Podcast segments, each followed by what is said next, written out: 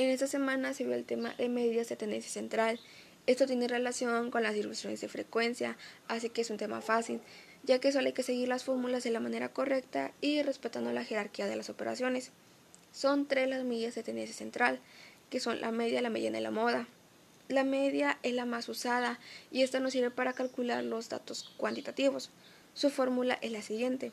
La media de la muestra es igual a la suma de todos los valores de la variable fx y dividirlo entre el número total de datos. La mediana, esta se utiliza con los valores que son muy grandes y nos sirve para calcular los datos cualitativos. Lo primero que debemos hacer es localizar la media con la siguiente fórmula, que es el número total de datos entre 2 y buscar el resultado en la columna de frecuencia absoluta acumulada o si no el siguiente de ese número.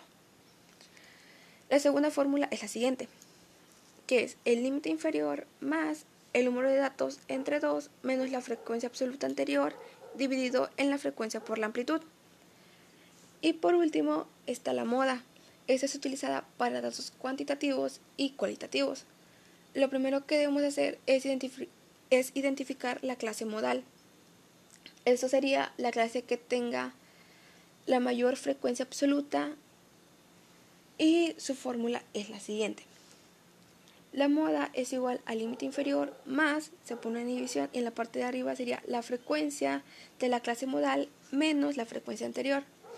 Abajo de la división se ponen los mismos datos que pusimos arriba. Ahora, más la frecuencia de la clase modal menos la frecuencia siguiente y multiplicarlo por la amplitud. Eso sería todo sobre las medidas de tendencia central.